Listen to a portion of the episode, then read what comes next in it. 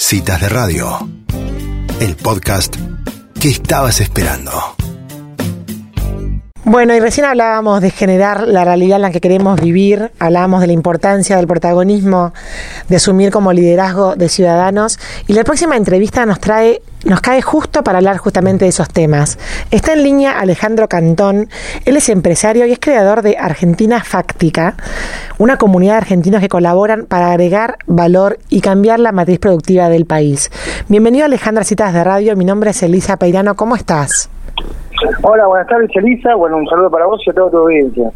Bueno, muchas gracias por atendernos. Y vos sabés que parece casualidad, pero la nota anterior veníamos hilando hablando justamente de generar el, la sociedad y el país en donde uno quiere vivir. Y la verdad es que es lo que un poco ustedes están haciendo con Argentina Fáctica.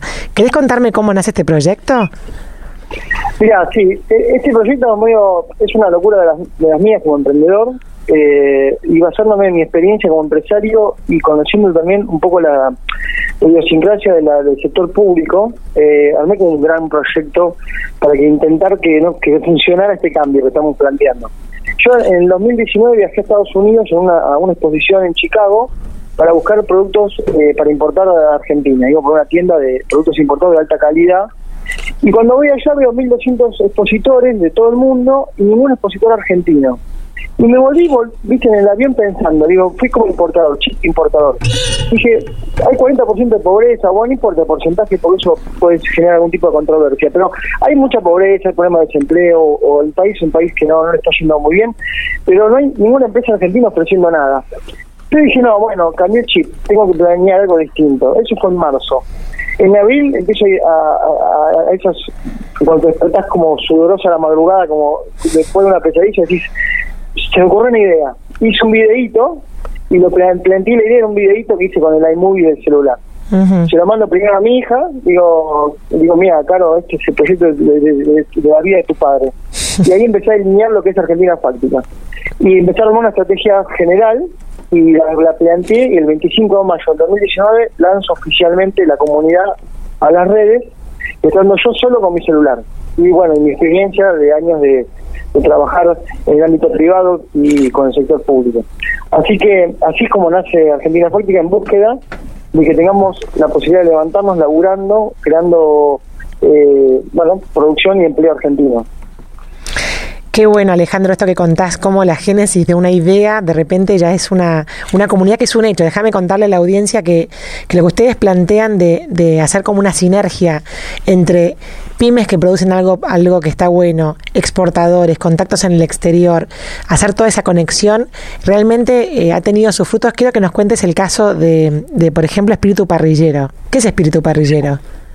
Bueno, te cuento Espíritu Parrillero. Para poder crear Argentina Fáctica y se convierta en un movimiento, uh -huh. eh, había que cumplir con ciertos requisitos. Y uno es que sea que yo construya valor y que lo demuestre a, la, a, a, públicamente para que me copien, porque justamente lo que yo intento es decir, eso que dicen, no, en Argentina no se puede, que los impuestos son altos y que no este país no sirve para nada y que no se puede producir, yo digo, sí se puede porque lo logré. Entonces, de esa manera puedo revertir con hechos situaciones concretas. Por eso es Argentina fáctica, porque acá no la, la dialéctica y la demagogia no funciona.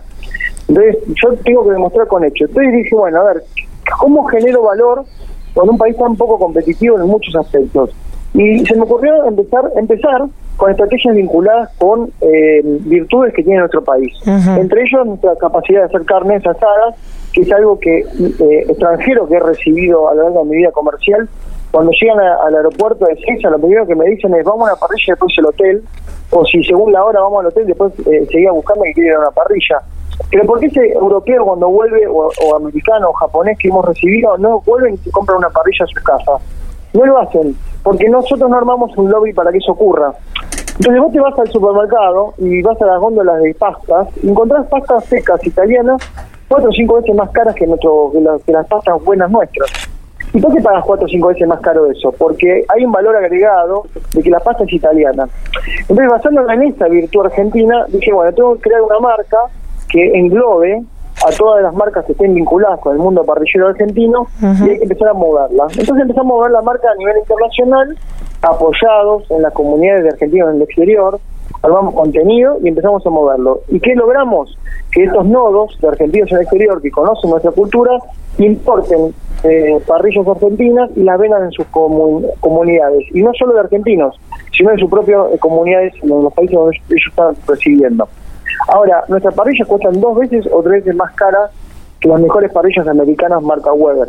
¿Pero por qué las compran? Porque nuestras parrillas las usa Francis Malman, porque son el origen del, asado argentino, está vinculado con el Río de la Plata, con otra historia. Es una forma distinta de hacer el asado en el mundo. Así que, basando en esta virtud y con un poco de unión, o sea, lo que yo llamo economías colaborativas, en donde las empresas que son competidoras acá se juntan como cuando vamos a jugar la final con Alemania a otro país, en una final del mundo, estamos todos en la misma tribuna con la misma camiseta. Pasa que cuando yo tengo que exportar productos de marcas que acá se están hasta mandando carta documento porque uno cree que se copió del otro, afuera se ponen todos de acuerdo. Entonces estamos todos logrando que, por ejemplo, ahora estemos exportando 10 mil dólares a Australia de pequeños productores que nunca hubiesen podido exportar por sí solos. Claro. Entonces lo que hacemos es un pool de exportación. O sea, yo hago que el pallet o el contenedor vaya con pequeños productores chiquitos que solos no podrían porque sería inviable enviar tan poco producto afuera. Al ser un pool de exportación temático, permito al receptor que tenga mucha variedad de productos, un solo comprador que resuelve todo el tema de manuales y envíos y, y packaging y de esa manera logro que pequeños productores argentinos de todo el país estén hoy exportando productos a Australia. Y así tenemos más de 30 nodos activos en todo el mundo. Y recién empezamos. ¿eh? Qué bueno. ¿Sabes lo que rescato, Alejandro, lo que dijiste? Que hay como una narrativa de imposibilidad propia de nuestra cultura, que me gusta que haya gente como vos que la empiece a, a, desbancar justamente con, con, hechos concretos y que además arranquemos con una nueva conversación. Sí que se puede, lo estoy haciendo, está sucediendo, hay pequeños productores que están llegando a Australia, así que me parece un mensaje eh, muy esperanzador y muy concreto, ¿no? Porque no es hablar de la boca para afuera, como decís vos, es fáctico, Argentina fáctica. ¿Cómo llegaste al nombre? Mira, lo, en realidad eh, surgió con una charla de fin de semana con el domingo a la noche en, una cervecería artesanal de un amigo y tengo ahí un, grupo de, egresados míos del colegio que estudió y es politólogo. Y todo, siempre me decía, hoy Cantón, ¿venís a tomar eh, cervezas? ¿Es fáctico, sí o no? Entonces siempre jugaba con los fácticos y me dijo, tenés que poner Argentina fáctica porque es lo único que vas a mostrar con hechos concretos. Y en realidad yo soy un empresario que si no te instalo un aire acondicionado y no te lo termino, no me lo podés pagar. Entonces yo conozco la idiosincrasia del, del, funcionario público, que en definitiva saca normativas de que hay que poner aire acondicionado, pero después si no se pone, cobran igual, porque no saben cómo llevar la, eléctrica a la práctica. No lo hacen de, mala gente, que le falta esa experiencia de que si vos no instalás el aire, no cobras, no podés pagar el colegio de tu hijo a fin de mes. el empresario tiene esa, esa conducta de que si no es fáctico no funciona. Claro. O sea, eh, no puedo cobrarte a vos, no, pero yo te hubiese instalado perfecto el aire, no te lo puedo pagar si no está instalado. Entonces aprendí a ser fáctico porque la necesidad me lo obliga. Entonces dije, bueno, esa postura la tengo que convertir en Argentina fáctica. Entonces, de que me venga así con algo que no, que me haya dicho por qué le fue y vamos a analizar el motivo. Y ese motivo lo vamos a torcer entre todos, porque Argentina Fáctica es una comunidad de argentinos que está en todo el país, que nos comunicamos por Facebook, por, por WhatsApp, por Zoom, y vamos interactuando para lograr marcar eh, puntos diferenciales. Esos diferenciales es lo que estamos creando valor. Por ejemplo, se juntó un pibe de, de la Patagonia y dijo, mira, Ale, te copié. Digo, no, a mí no me copiaste. Simplemente estás como imitando lo que yo hago, por, eso lo hago público. Porque yo quiero que Argentina cambie. O sea, yo no, no tengo que dedicarme a esto para vivir, porque tengo empresas que están funcionando. Esto es una decisión personal, que obviamente hay negocios que me surgen indirectamente, pero no es el fin. Y me dice, bueno, hice lo mismo con el Espíritu Parrillero, pero con todos productos locales, de la zona patagónica. Y bueno, ah, genial que junte 5, 6, 7 pequeños productores patagónicos y los pongas en, los exhibas al mundo como productos patagónicos. Cuando la Patagonia es una marca registrada también, porque cuando vos vas afuera, yo he visto en varias partes del mundo, por ejemplo en Japón, y vas a una, agencia de turismo, vas a tener la Torre Eiffel, vas a tener el Times Square y vos vas a tener la Patagonia, no Buenos Aires, Argentina, la Patagonia. O sea, te dicen viaje a la Patagonia. Entonces, ¿Cómo no, ¿Cómo no va a ser fácil vender un producto de la Patagonia? Sea un mix de, de, de, condimentos, o una tabla, un mate, lo que quieras, o un poncho. Va a tener de repercusión mundial porque la Patagonia está en el radar de muchísimos eh, turistas y, y, gente en, otros países. Entonces, ahí generamos un pibe uniera 7, 8 productores y ahora están viendo, cambiando el chip a que se puede exportar y que pueden llegar a un valor diferencial. ¿Por qué? Porque hay que ser astuto en el valor diferencial. Y así lo estamos aplicando en un montón de rubros, hasta por ejemplo el deportivo. O sea, Argentina tiene muy buenas jugadoras de hockey y muy buenos jugadores de hockey. Tenemos buenos entrenadores, siempre peleamos los primeros podios. ¿Por qué no exportamos nuestro nuestro hockey? Bueno, tenemos un proyecto que está activo, en plena construcción, para exportar el hockey argentino tanto eh, tanto la materia gris argentina vinculada con el hockey como también todo lo que tenga que ver con, con eh, eh, elementos indumentales y demás. Y eso es algo que también surge en Argentina Fáctica. O sea, no, es cuestión de ser metalmecánico, puede ser textil. O sea, estamos creando valor en todos los rubros, en todas las áreas. Así que poder se puede y nosotros lo mostramos con hechos.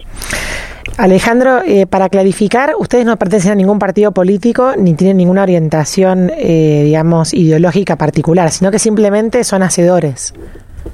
Somos hacedores. Es más, están todos integrados, porque dentro del equipo, por suerte, eso yo, yo lo tengo muy controlado pero es automático, la gente se autocontrola porque sabe que es una, es una, queda más hasta mal parado hablar de algo partidario o político. No, no, no, hace más de un año tenemos un grupo de WhatsApp en donde no se comparten ni memes, porque estamos todos concentrados y yo te aseguro y los conozco porque los voy conociendo uno por uno. Algunos son del finerismo, otros son peronistas, otros son del PRO, otros son liberales de, todo tipo. O sea, eh, pero eh, cuando hablar de creación de valor, ningún partido va en contra de la producción, el empleo y la, y la riqueza por exportaciones, ninguno.